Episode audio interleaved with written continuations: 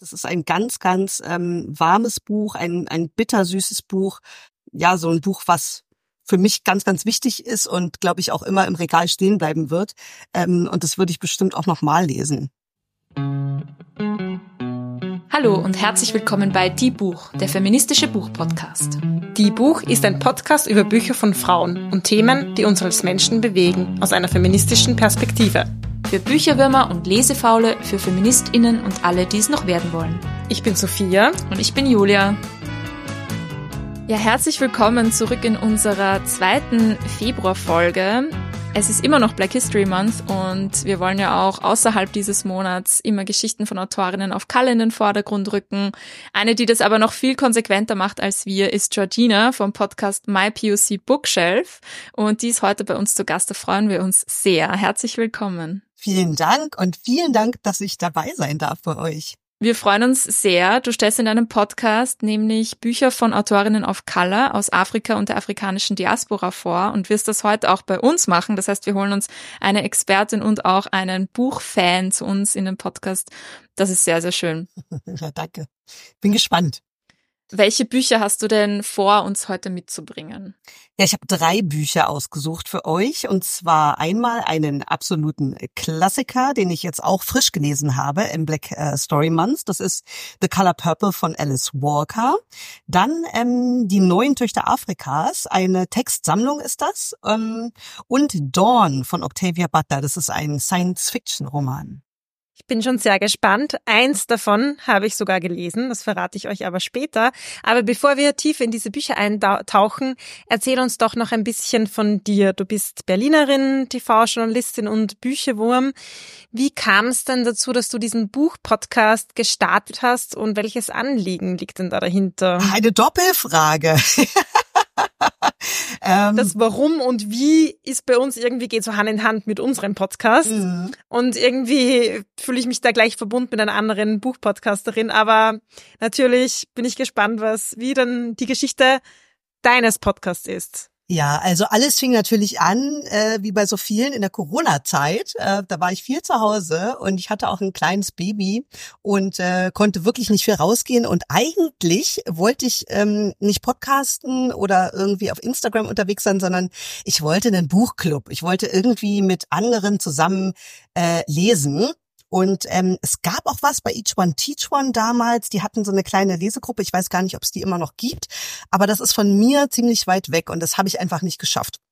Und ähm, ja, dann saß ich da alleine und dachte, äh, blöd, wieso gibt's eigentlich so wenig äh, Buchclubs oder äh, wieso komme ich da nicht ran? Ähm, auf Instagram war ich zu der Zeit auch noch gar nicht und dann saß ich halt hier äh, ständig vor meinem äh, doch recht ausufernden Buchregal äh, und dachte, ähm, vielleicht kann ich einfach irgendwie selber anfangen, über meine Bücher zu sprechen und vielleicht kommt da irgendwie irgendwer äh, dazu. Ähm, also das war quasi so die, der egoistische Grund, warum ich überhaupt ähm, quasi aus to reach out for people. Ähm, ja, und dann natürlich dieser ganze Gedanke dahinter, dass mein Bücherregal im Gegensatz zu vielen anderen äh, Bücherregalen, wenn ich zu anderen Leuten nach Hause gehe, ähm, doch irgendwie anders aussieht äh, oft. Ähm, meine ähm, Eltern haben mich geprägt. Ähm, die hatten schon immer schwarze Literatur im Regal und ähm, wenn ich bei anderen nach Hause gekommen bin, habe ich immer geguckt, ja, was haben die denn im Regal, weil ich einfach so gerne lese und ähm, habe dann festgestellt, ja, irgendwie ist meine Buchreise doch vielleicht auch ein bisschen eine andere als bei anderen Leuten. Und dann habe ich angefangen, diese Bücher, die mich so geprägt haben in der Jugend und beim Erwachsenwerden und im Studium, ähm, auf Instagram äh, zu besprechen und habe die einfach mal äh, gezeigt und habe ähm, so kleine Rezensionen dazu geschrieben, ähm, schon mit dem Hintergedanken, dass ich daraus vielleicht einen Podcast mache. Ähm, und das habe ich dann auch relativ schnell gemacht. Ähm, habe mich schon gefragt, wie ich das machen soll, weil ich keine InterviewpartnerInnen hatte zu der Zeit äh, und dachte, wie soll ich jetzt Bücher besprechen? Ich alleine äh, vom Mikrofon, ähm, keine Ahnung, 20, 30 Minuten über ein Buch äh, sprechen und vor allem über Bücher wie äh, Toni Morrison, ähm, also wirklich einfach so große, namhafte Menschen, die mir auch so viel bedeuten. Und ähm, ja, ich habe es einfach irgendwie gemacht und gewagt und ähm, da ist relativ schnell äh, kamen offensichtlich Leute, die sich auch dafür interessiert haben. Und so ist das äh, ins Rollen gekommen und so, ja, ähm, so vor sich hingewachsen. Voll schön. Ja, unser Podcast ist ja auch ein Corona-Baby. Mhm. Ähm, ohne, ohne tatsächliches Baby allerdings, so wie bei dir. Aber ähm, seitdem gibt's uns jedenfalls. Und ich finde es ja irgendwie nett, weil irgendwie Buchclub und Community und Podcast verbindet man vielleicht nicht am Anfang so, aber durch einen Podcast kann das ja auch entstehen. Mhm. Und ja, genau. Ja, ich finde es auch toll, dass ihr das gleich zu zweit machen konntet. Ähm, Kannst du euch schon Da kann man dieses Problem lösen, ähm, dass man keine Interviewpartner hat, weil wenn wir jetzt niemanden interviewen, dann interviewen wir uns gegenseitig. Ja. Das ist sehr schön. Und wir haben auch mal eine Toni Morrison-Folge gemacht und da kann ich auch sagen, es ist sehr einschüchternd, über Toni Morrison in einer Podcast-Folge zu sprechen, weil man das Gefühl hat, man wird ihr nie gerecht. Ja. Ich habe mir auch vor kurzem deine Toni Morrison-Folge wieder angehört, also große Empfehlung auch für alle, die das ähm, die noch mehr darüber hören möchten. Es ist echt nicht so leicht. Und bevor wir so eintauchen, was hältst du denn eigentlich vom Black History Month?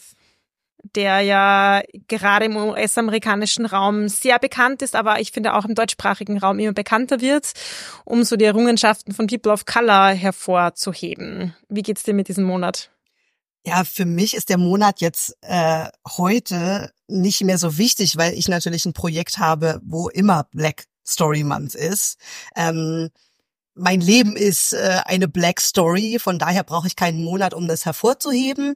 Aber ähm, ja, also den Black Story Month, den gibt's ja, oder damals Black History Month, ähm, gibt's ja seit den 90er Jahren in Berlin. Und ich bin, ähm, da war ich, was war ich da, 15. Ähm, also bin gerade so, äh, habe angefangen, ähm, auch viel unterwegs zu sein, ähm, auf Veranstaltungen zu gehen und so. Und dieser Black Story Month war für mich schon ähm, wichtig, weil ich mit meinen schwarzen Friends da viel hingegangen bin. Also es gab immer irgendwas dazu.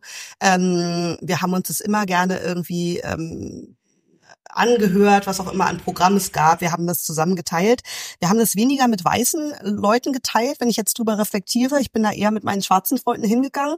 Ähm, aber es war total schön und vielleicht auch ein großes Privileg, dass ich das hatte. Ähm, und ich habe das eigentlich irgendwie selbst, also das war für mich eine Art von Selbstverständlichkeit, dass es eben den Black History Month gab oder den Black Story Month ähm, und ähm, dass dieser Teil meiner Identität eben da auch ähm, bestätigt wurde.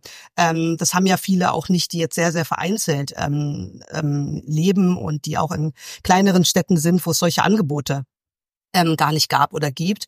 Und heute ähm, ja, finde ich es einfach gut natürlich, dass es eine größere breiten Aufmerksamkeit gibt für diesen Monat, dass ähm, sich auch weiße Menschen für diesen Monat interessieren, dass ähm, mehr Sichtbarkeit dann da ist, ist, äh, ist natürlich nur immer wichtig, dass das dann auch eine Langfristigkeit hat und dass es nicht eine Art von ähm, jetzt ist ähm, Weihnachten, dann ist Black äh, Story Month und dann ist Ostern, so nach dem Motto, sondern es geht ja um ähm, Dinge, es geht ja um ähm, auch Missstände, die wir besprechen und äh, die gilt es umzusetzen und das halt 365 Tage im Jahr und nicht nur in einem Monat. Hm. Ist bei all diesen Tagen so oder Monaten, ich denke auch beim Weltfrauentag und so weiter, ist halt schön, dass es Aufmerksamkeit kriegt, aber es ist halt schade, wenn dann nur an diesem Tag oder in diesem Monat die Aufmerksamkeit da ist. Es ist halt immer so ein bisschen beides. Aber ein bisschen ein Boost schadet nicht gleichzeitig, denke ich mir. Ja, also insgesamt auf jeden Fall gut, ähm, weil ja, also ich hatte früher kein Instagram, ich habe erst äh, mit Instagram angefangen, ähm, als ich das Projekt gestartet habe. Aber was ich jetzt alles sehe an äh, Lesenden, ähm, die auch schwarze AutorInnen besprechen, die sich dafür interessieren, ähm, wie das immer mehr im Diskurs ist, wie auch, äh, wenn ich in Büchereien gehe oder in ähm, Buchläden, ähm, eine viel größere Sichtbarkeit auch da ist, äh, das äh, kann ich nicht schlecht finden, sage ich mal so. Ja, dann starten wir gleich mal oder tauchen wir ein in das erste Buch, das du uns mitgebracht hast, eben eine Klassikerin, wie du schon gesagt hast, The Color Purple. Warum hast du dich denn für dieses Buch entschieden? Gibt es dann einen speziellen Grund? Nein.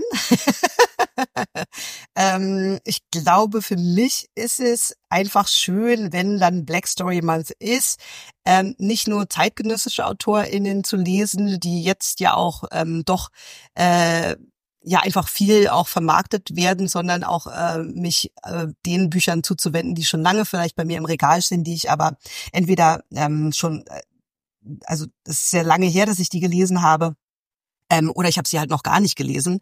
Und ähm, das ist einfach ein schöner Anlass, um dann ähm, äh, ja eben die großen großen Klassikerinnen, ähm, wie ihr, wie ihr gerade gesagt habt, ähm, herauszuholen.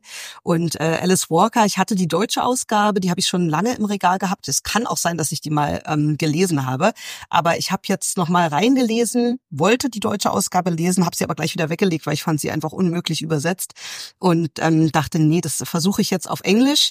Ähm, der Buchclub ist mitgezogen, was gut für mich ist, ähm, weil ich dann nicht alleine gelassen bin, ähm, wenn es sehr schwierig ist. Ich weiß ja auch, dass es eine auch eine schwierige Geschichte, eine sehr traurige Geschichte ähm, ist. Und dann ist es immer gut, wenn andere Leute mich damit auffangen können. Und ja, deswegen ähm, fand ich das einfach einen guten, guten Moment, um The Color Purple zu lesen. Der Film ist ja jetzt im Kino, ne? Also das Stimmt. war ja. Hast du den schon gesehen? Nee, wir wollen nächste Woche gehen, aber wie das heutzutage jetzt so ist, werden die Filme ähm, relativ schnell wieder aus dem Programm geschmissen und wir haben schon Schwierigkeiten, jetzt einen Termin zu finden, ähm, dass er abends noch spielt in der Primetime. Äh, der wandert jetzt nächste Woche schon wieder ins Nachmittagsprogramm, also müssen wir uns irgendwie überlegen, ähm, oder ähm, ja, vielleicht einen Plan B überlegen. Aber ähm, ich bin sehr gespannt drauf. Ich will mir auch den alten Film mit Whoopi Goldberg nochmal angucken, äh, weil ich den natürlich auch gesehen habe, als ich äh, noch, noch, äh, ja, da war ich nun sehr klein. Also irgendwann in jungen Jahren habe ich den auch mal gesehen. Also das ist für mich hier so ein Refreshment, alles, äh, das alles nochmal noch mal zu rekapitulieren. Ja, sehr spannend. Es soll ja ein Musical sein. Ja, ich will ihn auch unbedingt anschauen. Also spannend. Bin, bin gespannt, wie sie das umsetzen. Aber vielleicht kannst du uns erzählen, worum es geht in The Color Purple, für alle, die es noch nicht gelesen haben. Ja, also das Buch ist ähm, von 1982 und äh, war ein Riesenerfolg. Ähm, Alice Walker hat den Pulitzerpreis äh, damit gewonnen und das war damals ähm, zu der Zeit auch äh, wirklich eine große Sache, eine schwarze queere Autorin, die über den Süden schreibt ähm, in den 30er Jahren im ländlichen Georgia. Und das ist ein Briefroman, ähm, und es geht um zwei Schwestern, um Celie und um Nettie. Und Celie ähm, ist die ältere und die schreibt Briefe an Gott aus Verzweiflung, denn der Vater äh, missbraucht sie sexuell und hat sie mehrmals vergewaltigt. Ähm, sie hat ähm, zwei Babys von ihm bekommen und die hat der Vater ähm, weggegeben. Und sie wird dann auch später verheiratet mit einem älteren Mister, der hat schon Kinder und um die muss sie sich kümmern, um, um den Haushalt, um die Feldarbeit. Und er schlägt sie und missbraucht sie. Und ähm, die Jüngere, die noch bei ihrem Vater ist, die flieht irgendwann zu ihr aus Angst vor dem Vater und sie rät ihr, mh, ihn zu verlassen. Also die Jüngere, die rennt dann weg und ähm, die beiden hören dann ganz lange nichts mehr voneinander und Cili glaubt, dass Nettie tot, tot, tot sei. Und dann taucht plötzlich eine ähm, Sängerin in Silis Leben auf, die ist ganz selbstbewusst und kokett und sexy und ist laut und lässt sich von niemandem was sagen. Und ähm, in die verliebt sich Silly. Und ähm, ich spoiler jetzt eine Kleinigkeit. ähm, oder es ist eigentlich keine Kleinigkeit, aber ich glaube, das kann man sagen, ähm, Nettie ist ähm, gar nicht tot, denn ähm, die ist ähm, nach Afrika gegangen mit einem schwarzen Missionarsehepaar nach Liberia und die hat ähm, auch Briefe geschrieben. Und wir erfahren dann quasi durch diese Briefe ähm, über 20 Jahre ähm, wie die beiden Schwestern gelebt haben. Und auch wie Celie, die Ältere, sich gewandelt hat, ähm, die sich früher immer so weggeduckt hat und ähm, äh, ausgehalten hat ihr Leben und wie die so einen irren Emanzipationsprozess durchmacht, durch diese Liebe zu, ähm, zu Chuck Avery. Und das ist ein ganz tolles Buch über ähm, über die Liebe zwischen Frauen, ähm, über ähm, die Resilienz, die Widerstandskraft von ähm, schwarzen Frauen, über Solidarität zwischen Frauen, ähm, das schwarze Leben im ähm, ländlichen Süden der 40er und 50er Jahre wird erzählt, ähm, auch über die Zeit in Afrika, denn äh, Nettie ist ja in Afrika, ähm, die Zeit, in der Afrika noch äh, kolonial ist, ähm, aber gerade vor den Unabhängigkeitskämpfen steht. Also da ist irre, irre viel drin ähm, und die Sprache Sprache, ähm, das ist eben in Slang äh, geschrieben. Und ähm, das ist einfach, auch das ist ähm, so ein Paradigmenwechsel, weil Alice Walker eben eine Frau aus dem Süden ähm, ähm, zur Zeit noch der ähm, der Jim Crow Gesetze der der sogenannten Rassentrennung äh, in, in im, Sü im Slang des Südens ähm, geschrieben hat. Ähm, also da steckt sehr sehr viel drin und es ist ein ganz ganz ähm, warmes Buch, ein ein bittersüßes Buch ähm, und ähm, ja so ein Buch, was für mich ganz, ganz wichtig ist und glaube ich auch immer im Regal stehen bleiben wird. Ähm, und das würde ich bestimmt auch nochmal lesen. Mhm. Ja, das ist tatsächlich das, das eine Buch der drei Bücher, die ich auch gelesen habe. Und in meiner Schulzeit nämlich zur Matura, da mussten wir, Matura, das ist so das österreichische Abi. Und da mussten wir ein Buch auswählen und darüber so einen Schwerpunkt schreiben. Spezialgebiet hieß das. Und das habe ich gemacht. Und ich jetzt so, wenn ich drüber nachdenke, bin ich fast ein bisschen stolz auf mein 17-jähriges Ich, dass ich dieses Buch gelesen mhm. habe. Und umgekehrt denke ich mir gerade auch, ich soll es echt nochmal lesen, weil ich glaube, meinem 17-jährigen Ich ist auch sehr viel entgangen in diesem Buch. Oder auf jeden Fall wäre es wert, jetzt nochmal eine, ähm, eine andere Perspektive drauf zu haben. Auf jeden Fall. Wie hat's dir denn gefallen? Ja gut, ich war, glaube ich, schon auch, ich fand es schon sehr heftig, auch diese Themen ja. mit Vergewaltigung, sexualisierte Gewalt und so. Aber ich, ich war sehr beeindruckt auf jeden Fall, weil, weil es auch viel Themen angesprochen hat, mit denen ich mich, glaube ich, davor kaum beschäftigt habe. Und das hat mich schon sehr, sehr interessiert irgendwie auch damals. Ja, ich hatte auch immer so ein bisschen Angst ähm, davor, weil äh, ja, weil die Themen eben auch so hart sind und weil diese Celie äh, noch ja auch so jung ist, ist ja noch ist ja noch ein ist ja noch ein Kind im Prinzip ähm, und diese Vergewaltigung, aber ähm, irgendwie trägt einen die Sprache ähm, dadurch und es ist eben ein ganz ganz starkes Buch über Frauen. Da sind noch andere Frauenfiguren, die so super sind, äh, kann ich jetzt gar nicht ausführen ähm, alles, aber das ist wirklich ein Buch. Ähm, ähm, ja, was natürlich ganz, ganz viel Leid beschreibt ähm, von Frauen, aber was eben auch total empowernd ist, weil es ein, weil diese Stärke dieser Frauen ähm, und und wie liebevoll Alice Walker die beschreibt, ähm, so großartig ist, äh, kriege ich gleich wieder eine Gänsehaut. mhm. Und ähm, diese Liebe äh, sowohl zwischen äh, Celie und Chuck Avery, aber auch die Liebe dieser Schwestern zueinander ähm, einfach Welten sprengt. Und ähm, das hat auch was sehr, sehr, sehr Tröstliches. Ja.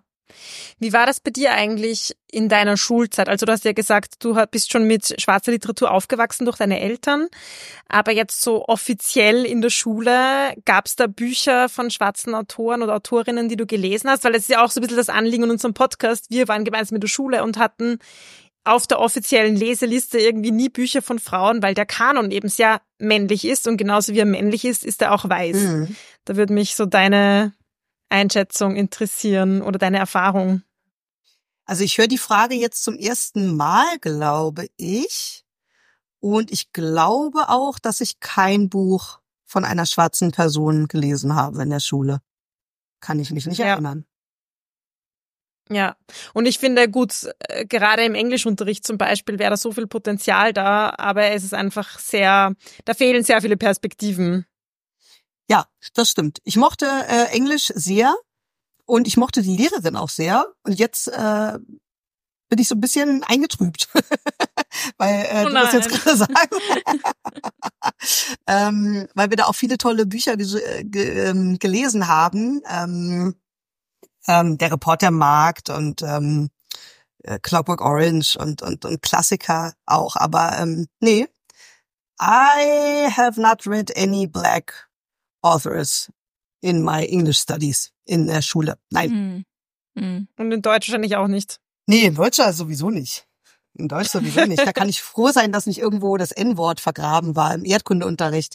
Ähm, mhm. äh, war das äh, gerne mal, wurde das gerne mal verwendet. Ähm, aber nee, Echt? also schwarze Diskurse so in der Schule, äh, die waren entweder rassistisch geprägt oder nicht da. Also Hast du jemals bewusst begonnen, irgendwie ähm, hauptsächlich AutorInnen of Color zu lesen oder ist, hat sich das einfach bei dir entwickelt und du hast irgendwann auf dein Buchregal geschaut und hast gesehen, das sieht eigentlich anders aus als bei anderen? War da eine bewusste Entscheidung dabei? Also in meiner Familie gab es das einfach immer schon, ähm, nicht nur bei meinen Eltern, sondern auch so im, im, im größeren ähm, Kreis der Familie. Ähm, von daher war es mir jetzt nicht ähm, fremd, dass diese Bücher da waren. Und ähm, ich glaube, ja doch, also so in den 90ern, als ich dann einfach ähm, ähm, etwas älter war, habe ich dann schon irgendwie mal Bücher gelesen, ähm, die, also vieles äh, im Unrast Verlag erschienen. Ähm, Afrika und die deutsche Sprache von Susan Arndt war so ein Buch. Ähm, mhm. Oder ähm, ähm, Deutschland Schwarz-Weiß von, von Noah So und ähm, Farbe bekennen. Das ist ja, glaube ich, von 86 das Buch. Ähm, das habe ich alles gelesen. Das ähm, gehörte aber irgendwo mit in den Reigen der Bücher, die ich sowieso gelesen habe. Also ich habe auch alle, ich habe einfach alles gelesen, weil ihr, ihr kennt das, äh, Leserinnen und Leserinnen ähm, und ähm, ich habe viele Bücher geliebt, ähm, die in, auch von weißen AutorInnen natürlich geschrieben sind. Ähm, ich habe auch so eine Reihe, ähm, das hatte meine Mutter im Bertelsmann, die hatte so eine Bertelsmann, so ein Bertelsmann-Abo, wo ich mir immer ein Buch aussuchen konnte, einmal im Monat. Ähm, die hatte eine Reihe von Nobelpreisträger innen, jetzt sage ich innen, aber eigentlich waren es Nobelpreisträger, weil es waren eigentlich alles Männer. Und ich habe die jetzt gerade erst vor zwei Wochen ähm, mit schweren Herzen äh, in den Keller getragen, weil die einfach so schwer und groß sind. Aber ich kann sie nicht weggeben, ich kann sie nicht verschenken und ich kann, ähm, ja, also ich habe sie in den Keller gestellt, habe ein, zwei draußen gelassen, aber da sind halt auch ein paar äh, einfach ganz tolle Bücher dabei, die ich auch unbedingt noch lesen will. Und dieses ähm, Mehrlesen hat dann im Studium natürlich auch angefangen, weil da war dann auch ganz klar, ähm, ähm, dass Schwarzsein einfach keinen Raum ähm, hat und ähm, das war sehr eurozentristisch. Ich habe ähm, Medienwissenschaft studiert, europäische Medienwissenschaft. Ähm, ja, und ähm, dann drängte sich es quasi auf für mich, dann auch Said zu lesen, Orientalism und solche Dinge, weil da einfach so viele offene Fragen für mich waren. Und ich fand das auch ähm, derart, äh, ja, ähm, engstirnig, äh, könnte ich es einfach nennen, ähm, dass ich dann für ein Semester oder zwei Semester nach Mexiko gegangen bin und dort äh, Journalismus studiert habe. Und ähm, da kam dann viel so postkoloniale Theorie äh, auch dazu, Sachbuch und ähm, jetzt mit dem Projekt und bei POC Bookshelf finde ich jetzt also nochmal so einen breiteren Blick aufs Thema. Und jetzt äh, gucke ich sehr bewusst. Jetzt gucke ich wirklich, was gibt es alles? Ähm, A bis Z, welche Genres äh, gibt es, welche AutorInnen ähm, gibt es in allen möglichen Bereichen. Ähm, da bin ich jetzt so ein bisschen mehr wie so eine Rechercheuse unterwegs und ähm, gucke wirklich und ähm, kauf auch alles, was ich, ähm, was ich ähm, ja in die Finger bekomme. Und ähm, das ist jetzt so ein bisschen so äh, beruflich bedingt quasi, dass ich ähm, da jetzt so viel AutorInnen auf Color lese. Ähm, ja, also das, das ist so eine Entdeckungsreise. Hm. Und du nimmst deine HörerInnen ja auch mit. Also ich finde, äh, wenn man bei dir durch die Podcast-Folgen schaut oder auch durch deinen Instagram-Feed, dann kriegt man immer wahnsinnig viele Inspirationen und tolle neue Bücher, von denen ich zum Beispiel auch noch gar nichts gehört habe, aber die mich immer sehr begeistern. Eins davon, also eine Folge, von die ich auch von dir gehört habe, war zu den neuen Töchtern Afrikas. Kannst du ein bisschen erzählen, was dieses Buch ist? Weil das ist ja sehr vieles.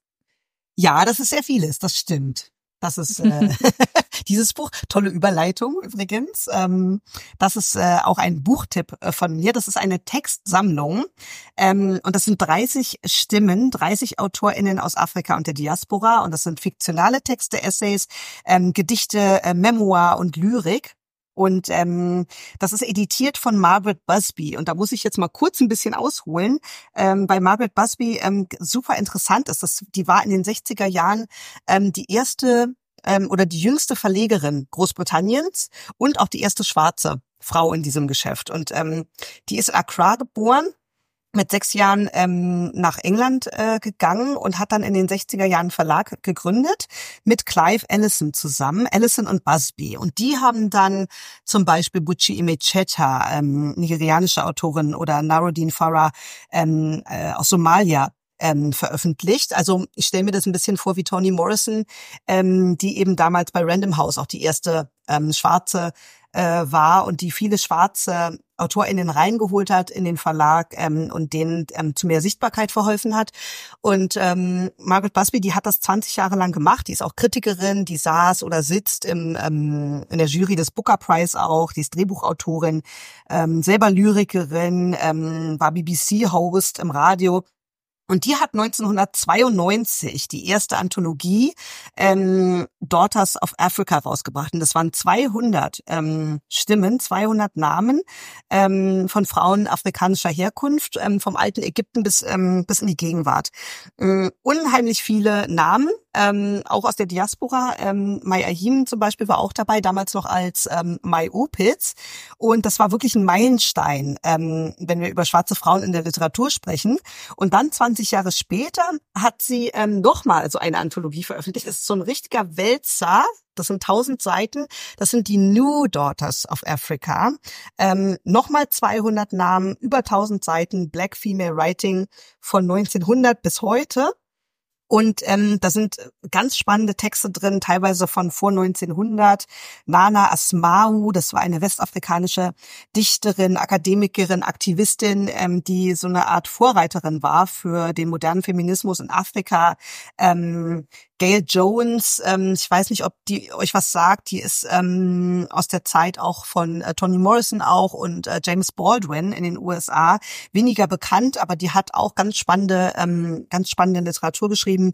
Ähm, Jamaica Kincaid, Angela Davis, Audre Lorde, Zadie Smith, Bernadine Evaristo, Chimamanda Ngozi Adichie, ähm, Ayubami Adebayo, Roxanne Gay, also ganz, ganz viele Namen, aber auch wirklich ähm, Namen, die wir nicht so äh, kennen aus äh, allen möglichen afrikanischen Ländern. Das ist eine Schatzkiste. Ähm, ich liebe dieses Buch. Ähm, da gucke ich äh, immer mal rein, wenn ich gerade keine Lust habe, ähm, mich einem Roman zu widmen, dann gucke ich das irgendwie durch. da habe ich schon super viele ähm, Entdeckungen gemacht. Und ähm, ja, der Unrast Verlag hat, das war glaube ich letztes Jahr, ähm, eben ähm, eine Auswahl aus diesem großen Wälzer, aus diesen 200 ähm, Namen ähm, genommen und hat daraus 30 äh, Stimmen gemacht und die übersetzt ähm, auf Deutsch. Und da ist eben ähm, jetzt auch Nana Asmau, diese westafrikanische äh, Feministin, von der ich gerade erzählt habe, dabei, Nawa el-Sadawi aus Ägypten, ähm, aber auch Namen wie Beatrice Lam Mwaka aus Uganda, Katy Nivyabandi aus Burundi. Ähm, und ähm, das ist ähm, wahnsinnig schön, dass es das jetzt auf Deutsch gibt. Das ist auch eine ähm, eine Geschichte, die wirklich aus schwarzer Hand ist. Das sind ähm, die Herausgeberinnen sind Christa Morgenrath und Eva Wernicke und ansonsten sind wirklich ähm, nur schwarze Frauen ähm, ähm, am Werk hier gewesen. Das ist übersetzt von Aminata Sissé Schleicher, die ist Germanistin, freie Autorin. Ähm, die hat Each One Teach One mitgegründet hier in Berlin. Ähm, Eleonore Wiedenroth Kulabali ähm, hat auch übersetzt, ähm, Gründungsmitglied der ISD, Übersetzerin und Pädagogin. Ähm, Marion Kraft, die Literaturwissenschaftlerin, hat das Vorwort geschrieben. Und da waren noch andere äh, schwarze Frauen dabei, die die Texte kuratiert haben. Also ähm, einfach total schön, dass es dieses Buch jetzt auch auf Deutsch gibt. Zwar nicht die 200 Stimmen, aber eben immerhin 30. Und vielleicht machen sie ja dann noch ein paar Bände dazu, wenn es wenn es irgendwie gut gut läuft mit dem ja, Buch. Ja, Auflage nach ja Auflage. Auch eine Taktik. Genau, also bitte ja, kauft genau. euch das alles. Wenn, wenn sie es Genau, wenn sie bis zu 200 kommen wollen, dann braucht so acht Bücher circa. Ja. Wenn ich das jetzt richtig im Kopf überschlagen habe. Aber ich finde, das, das Potenzial wäre da und ich habe jetzt gerade richtig Lust bekommen, dieses Buch zu haben. Weil ich finde es auch schön, so ein ähm, bisschen was zum Nachschlagen zu haben, mhm. wenn man immer wieder mal reinlesen kann und je nach Thema, was einem gerade interessiert oder vielleicht auch nach Land oder Kontext oder Zeit, dass man so ja wirklich so einen Ressourcenpool zur Verfügung hat. Ja, das ist wirklich einfach dieses, ähm, sich klar zu machen, dass das alles marginalisierte Stimmen sind aus, ähm, aus obvious reasons ähm, und diese Autorin dann zu entdecken. Ähm, ich habe ähm, äh, eine Autorin auch entdeckt, eine südafrikanische Autorin, deren Name mir jetzt nicht einfällt, äh, Yewanda Omutoso, genau. Ähm, und dann habe ich geguckt, was gibt's von der auf Deutsch und es gibt ein paar Romane von ihr und ich habe dann einen gelesen und der ist so super, ähm, aber der wurde halt einfach zu der Zeit, wahrscheinlich irgendwie 2010er Jahre, nicht so promoted, wie jetzt schwarze AutorInnen auch teilweise jetzt äh, promoted werden. Da gibt es ja jetzt große Kampagnen auch. Ähm, aber ja, das ist irgendwie so ein bisschen was, was ich mir jetzt so äh, aus hinterm Teppich, äh, ne, vor, unterm Teppich äh, äh, rauskratze. Und das ist ähm, ja also einfach nur super. wie so kleine Kostproben, die man irgendwo kriegt und dann denken sie, ah, das noch, da muss das ich noch, mehr davon das noch, genau, profi, probieren. genau. ja. Was denkst du eigentlich so dazu, ähm, zu Afrika als Referenzpunkt, weil viele kritisieren ja, dass Afrika oft zu vereinheitlicht wird, in einen Topf geworfen wird und alle Unterschiedlichkeiten und, und die Vielfalt ausgeblendet wird. Und andererseits denke ich schon, dass es, wie ja auch der Buchtitel suggeriert, ein wichtiger Bezugspunkt ist für viele. Es hat ja auch etwas Machtvolles, Afrika über nationale Grenzen hinweg zu denken. Wie siehst du das? Auch in Bezug auf afrikanische Literatur oder afrikanische Literaturen. Ja, da gibt's auch einen schönen äh, Essay von Leslie Locko in diesem Buch, ähm, also hier in, in den 30 Stimmen. Ähm, die ist Architektin, schottisch-ghanaische Architektin und die hat ähm, hier ja eine Kurzgeschichte oder ein Essay darüber geschrieben, was eigentlich afrikanische Literaturen heißt. Also ähm, wenn wir in den Buchladen kommen und äh, dann äh, Teju Cole äh, in den afrikanischen Literaturen stehen, das ist ein Roman, der in Manhattan spielt. Ähm, also dieses, äh, ja, das ist so ein Spannungsfeld, glaube ich, ähm, dem man sich einfach bewusst sein muss. Ähm, und das ist immer was, was man so ausloten muss. Einerseits ähm, Afrika eben nicht als so ein, ja, als eine Art Abziehbild ähm, zu sehen ähm, und da alles über einen Kamm zu scheren, ähm, und andererseits aber auch nicht ähm, zu vergessen, dass es eben dieser Referenzpunkt äh, ist, der ja auch äh, super wichtig ist, auch in der US-amerikanischen Literatur total wichtig ist. Deswegen ist The Color Purple übrigens auch sehr interessant. Hätte ich nie, ähm, also damals, als ich es gelesen habe, ähm, sind mir diese Sachen, diese Ebenen gar nicht aufgefallen. Aber da geht es ganz viel auch darum, wie dann diese US-Amerikaner, diese schwarzen Missionare ähm, nach Afrika kommen und wie ähm, unterschiedlich ähm, dieses ähm, auch ein Selbstbild und ein schwarzes Bild auch voneinander ist oder untereinander und auch ähm, was das mit US-Amerikanern gemacht hat, ähm, äh, sich zu verstehen als Menschen, die eigentlich geraubt wurden aus ihrem ähm, eigentlichen, aus ihrer eigentlichen Herkunft. Ähm, das Schwarzsein ähm, oder afrikanisch sein, afrikanischer Herkunft sein, äh, hat wahnsinnig viele Facetten. Ähm, und Haile Selassie sagt zum Beispiel auch, es gibt keine afrikanische Literatur. Ähm, ich spreche dann gerne von afrikanischen Literaturen. Ähm, und mhm. ich glaube, diese Pluralität ist ganz wichtig und die Vielfalt zu erkennen. Aber das ist im Schwarzsein sowieso so, weil ähm, wir in unserem Diskurs ja auch immer schnell in diese Falle tappen und sagen, das ist schwarz und äh, was wir alles damit assoziieren, um dann aber festzustellen, ähm, dass das nicht eine einzige Geschichte ist, sondern jeder trotzdem noch seine individuelle Geschichte hat ähm, und auch die Verschiedenartigkeit ähm, anzuerkennen und auch mit diesen Differenzen zu arbeiten. Das ist äh, teilweise sehr schwierig, ähm, wenn wir uns eben nach außen hin quasi uniten müssen ähm, gegen Diskriminierung und Rassismus zum Beispiel. Ja, und da finde ich Bücher wieder schön, weil es so diese Vielfalt an Geschichten einfach mhm. darstellt. Genau. Und immer so eine gewisse Perspektive teilt und das auch auf einer emotionalen Ebene. Genau, mhm. ja. Und ja. ja, und in der Literatur, also wann habe ich mal einen Roman aus Uganda gelesen oder einen Roman aus ähm, weiß ich, Tansania. Das ist einfach so lehrreich. Ähm, und ja, also das ist schon, äh, es kann einfach zu einem Bewusstseinswandel führen, Geschichten zu lesen. Es muss nicht immer die große Politik sein oder die großen äh, mhm. äh, politischen Debatten. Ein Buch hast du noch mitgebracht, was finde ich auch wieder sehr schön diese Vielfalt spiegelt, weil es ein ganz anderes Genre ist als das, was wir bisher gesprochen haben, und zwar Dawn von Octavia Butler. Und das ist eine Autorin, die zu den bekanntesten schwarzen Science-Fiction-Autorinnen gehört. Ja. Worum geht's denn in diesem Buch? Ja, also Octavia Butler, äh, wie du sagst, ähm, das ist eigentlich eine Sci-Fi-Pionierin. Ich weiß gar nicht, ob es vor ihr schon mal äh, jemanden gegeben hat, der so erfolgreich äh, in diesem Genre äh, geschrieben hat. Sie ist äh, geboren 1947 in Pasadena in Los Angeles und sie hat ja über ähm, über äh, Jahrzehnte zwischen den 70ern und 2000ern viele Romane geschrieben, Trilogien geschrieben, Kurzgeschichten und ähm, ja auf ihr ähm, fußen jetzt auch äh, andere AutorInnen, ähm, die sich vorher noch nie repräsentiert gesehen haben in diesem Genre wie N.K. Jemisin oder Neddy Okora vor. Und ähm, ich hätte Dawn, glaube ich, äh, nie im Leben in die Hand genommen. Wäre da nicht David Zabel gewesen, äh, Soziologe und Afrofuturist aus Kassel. Ähm, der äh, beschäftigt sich schon ganz lange mit dem Thema Afrofuturismus und hat gesagt, ähm, du musst Dawn lesen, das ist fantastisch und hat mir dann auch ein Ohr abgekaut im Podcast, wie super dieses Buch ist und ich musste es dann natürlich lesen.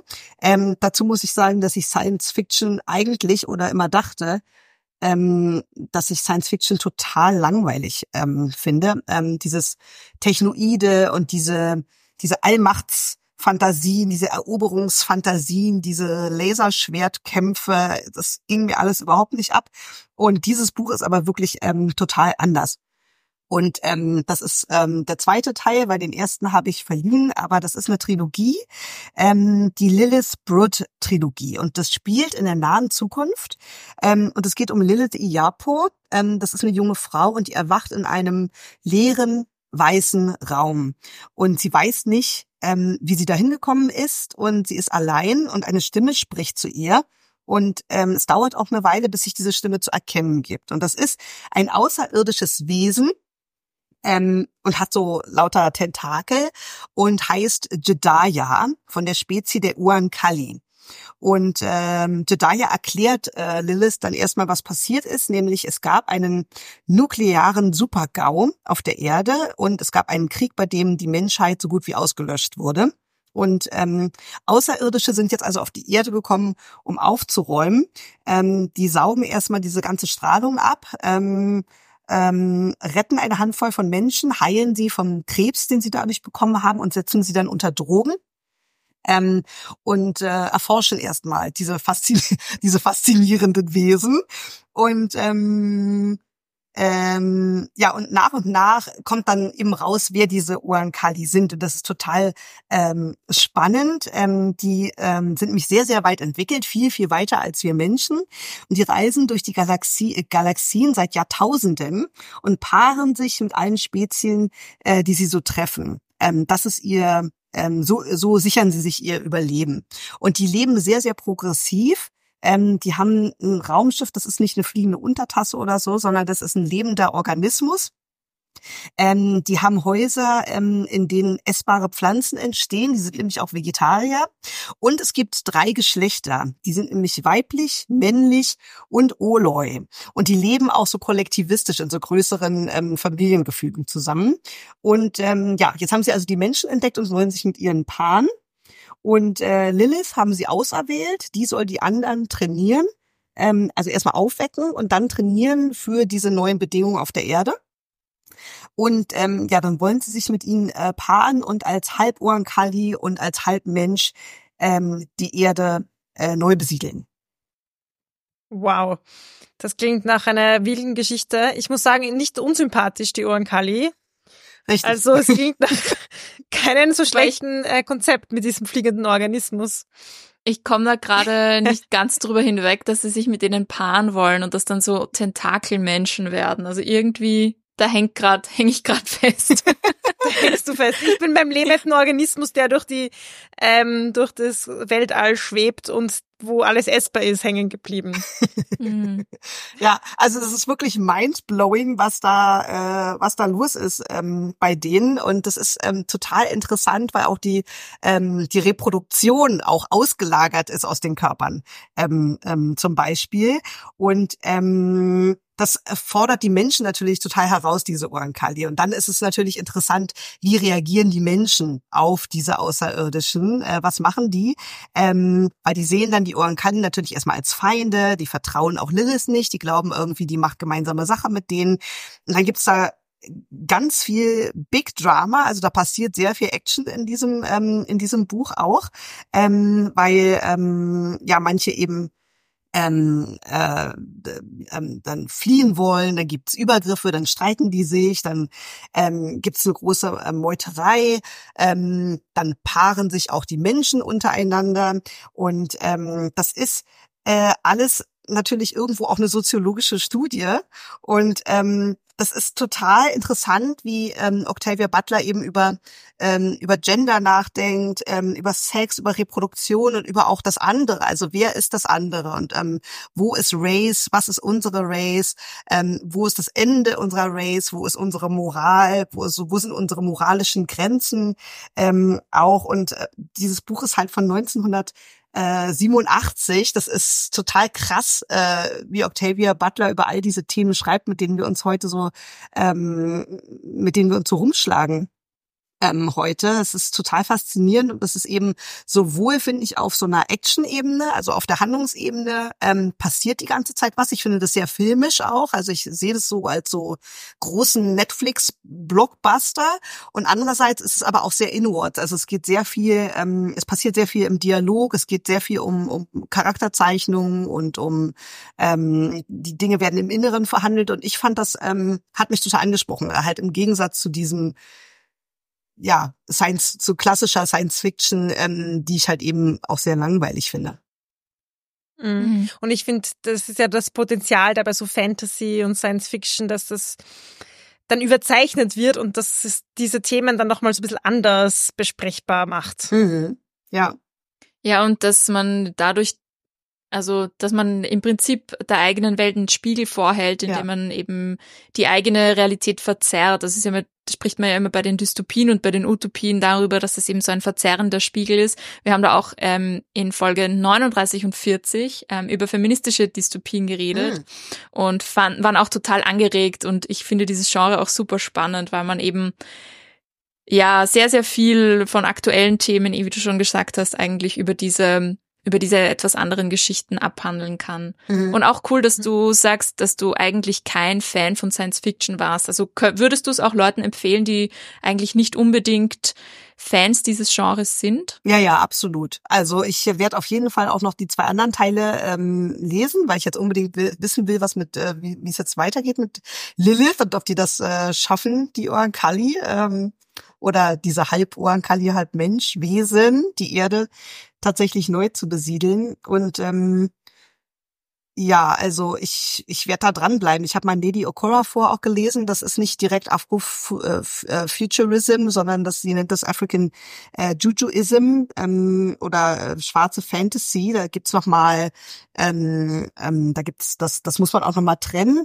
Aber ich bin da auch nicht so die ähm, die Expertin in dem Thema. Es gibt unheimlich viele Leute, die ja totale Sci-Fi-Heads auch sind und die sich auch super gut mit Afrofuturismus auskennen. Äh, und das fand ich jetzt interessant mit den feministischen Dystopien. Ähm, da werde ich unbedingt mal reinhören bei euch in die Folgen. Ähm, das ist bestimmt äh, anregend, weil ja mir, also für mich ist immer wichtig auch die Genres ähm, auszudehnen. Ähm, Gerade in Deutschland sind eben ähm, schwarze AutorInnen immer noch so total äh, in so einer Ecke von ähm, schreib die Biografie über deine rassistischen Erfahrungen oder ähm, mhm. schreib ein Sachbuch und erklär's ähm, der weißen Mehrheitsgesellschaft und ähm, Fiktion ist sowieso ähm, schwierig zu bekommen in Deutschland, aber dann eben auch wirklich gewagte Fiktion, also wirklich auch ähm, Plots und Ideen, die die auch über die Gegenwart hinausgehen und die wirklich auch in der Art von Fantasie diese ganzen Themen weiterspinnen, die finde ich so gut wie nie. Wir haben auch viel Wutliteratur in Deutschland von AutorInnen auf Color und von, von, von nicht weißen AutorInnen. Und ich wünsche mir da so, eine, so, so ein Weitergehen. Und deswegen finde ich, ähm, gerade dieser Bereich Sci-Fi ist natürlich total super dafür. Äh, wenn er dann nicht von so einem White Male Gaze, äh, wir kolonisieren den Weltraum und gewinnen am Ende sowieso über alle anderen Spezien, weil wir so schlau sind, hinausgehen.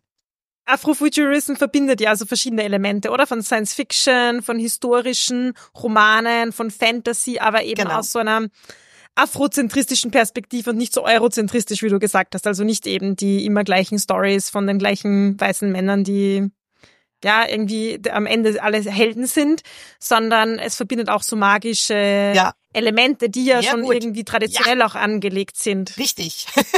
Und dann wird das alles remixed, ja, mit dieser ganzen ähm, Kreation. Ähm, genau, also auch so äh, magischer Realismus, auch äh, afrikanische äh, afrikanische Mystik ähm, äh, spielt da mit rein. Da gibt es ein ganz tolles Grundlagenbuch, dessen Namen ich jetzt natürlich auch nicht äh, parat habe. Ah, hört doch mal in die Folge mit David Zabel rein. Da haben wir das Buch gelesen. Wenn ihr jetzt Lust habt, euch mehr mit dem Thema zu beschäftigen, dann gibt es offensichtlich auch eine Folge, die wir dann gerne in die Show Notes geben. Also wenn du uns das noch zukommen lässt, ähm, Georgina, dann freuen wir uns sehr, weil wie gesagt, wir kennen uns mit dem Thema auch nicht aus, aber sind jetzt total, also ich bin jetzt total hyped und will jetzt alle Bücher, die du vorgestellt hast, eigentlich sofort lesen. So geht's uns immer, ich glaub, oder? Es geht, ja. Unser, ja. ja, ja. Ist auch unser Job, muss man sagen, ein bisschen hier. Aber was ja. ich auch spannend fand, nämlich, dass du gesagt hast, ähm, Jujuism, Afro-Jujuism, mhm weil ich kenne, das kenne ich so nicht als Genre. Also ich kenne Jujuism so im Sinne von Geister und Mythen ja. und so dieses, ja. ähm, dass es eben übernatürliche Kräfte gibt als Juju, als dieser Geist. Aber ich kann das nicht als literarisches Genre tatsächlich. Ja, das ist wichtig und da liegt auch Nedi Okorafor, die ist ja sehr, sehr groß, ähm, einen ganz, ganz großen Wert drauf, dass das nicht zusammengelegt wird. Das ist so ein bisschen wie dieses Afrika, Afrika, alles das mm. Gleiche. Ähm, oder auch dieses, diese Bezeichnung ähm, als von Afrofuturism als als Black Science Fiction. Nein, es ist nicht die Umkehrung von White Science Fiction, sondern it's its mhm. own thing. Und ähm, African Jujuism ist eben auch kein Afrofuturismus in dem Sinne, weil der in der Diaspora ähm, ähm, kreiert wurde oder entstanden ist. Das ist nochmal was anderes als ähm, als als als als als afrikanische AutorInnen, die ähm, in diesem Thema schreiben vom Kontinent äh, wird ja. ähm, Nedi Okorafor auch nicht müde, ähm, über, über diese Abgrenzung zu sprechen. Mhm. Und gibt's ja auch die Kritik, also ein bisschen kenne ich die Kritik an Afrofuturism, dass es eben so ein bisschen was ist, was so in dieser Diaspora-Ästhetik entstanden ist und sich dann manche sagen, naja, das ist aber eben nur ein Teil davon. Ja, ja, genau. Und das, mhm. ja genau, und das mhm. ist ähm, ja, also wieder Vielfalt, schwarze Vielfalt, äh, unterschiedliche Erfahrungen, ähm, nicht in einen Topf werfen. Ja. Gut, gut, guter Merksatz zum Abschluss. Wir kochen viele Töpfe. Wir, wir, kochen viele Töpfe, genau. Bevor wir aber jetzt ähm, aufhören mit diesem Interview, haben wir noch ein kleines Spiel vorbereitet. Das machen wir gerne mit unseren Interviewpartnerinnen. Und das heißt Kreuzverhör. Wir stellen dir dazu ganz kurze Fragen und du kannst ganz kurz und aus dem Bauch heraus antworten. Mhm. Bist du bereit? Na, aber sowas von. Buch oder Podcast? Buch. Alice Walker oder Octavia Butler? Alice Walker. Ein Lieblingsbuch einer Frau. Äh, Lieblingsbuch einer Frau. Oh Gott, oh Gott, oh Gott, oh Gott, oh Gott. Eines. Du musst jetzt nicht das Lieblingsbuch sagen. Wir haben das schon abgeschwächt, diese Frage, weil es uns zu schwierig. Ähm, Rezitativ von Toni Morrison. Ein feministisches Vorbild. Audre Lorde. Dein nächstes Projekt? Äh, mein nächstes Projekt. Mein nächstes Projekt, mein nächstes Projekt. Äh, Verlagsvorschau. Ach so, die Verlagsvorschauen durchzuschauen. Mhm. Mhm. Ja, da liegen auch noch sehr viele ungelesene E-Mails in meinem Postfach. so artet gleich wieder ein Stress aus. Ja, ein bisschen. Ähm, na gut, danke dir, dass du bei unseren Podcasts als Gästen mit dabei warst. Es ist wirklich sehr schön, mit dir zu plaudern und ich habe sehr viel Inspiration mitgenommen. Das gebe ich zurück. Vielen, vielen Dank für die Einladung. Hat sehr viel Spaß gemacht und äh, kommt doch gerne auch mal zu mir in den Podcast. Ja, sehr, sehr gerne. Wir, wir lassen uns gerne einladen. Ihr seid somit eingeladen. Sehr gut. Super. Alle Infos zu Georginos Podcast und den Büchern, die wir besprochen haben, findet ihr natürlich in den Show Notes und wir hoffen auch, dass ihr bei ihrem sehr inspirierenden, coolen Podcast reinhört. Bis dann. Ciao. Das war Die Buch, der feministische Buchpodcast. Ihr könnt unsere neuen Folgen jede zweite Woche auf unserer Website www.diebuch.at finden oder in eurer Podcast-App. Folgt uns außerdem gerne auf Instagram, Facebook und Twitter. Wir freuen uns immer über euer Feedback sowie angeregte Diskussionen. Schreibt uns dafür einfach eine E-Mail an plaudern.debuch.at oder kontaktiert uns via Social Media. Ein großer Dank gilt zum Schluss noch der Zirkusband, die uns ihre tolle Musik zur Verfügung stellt.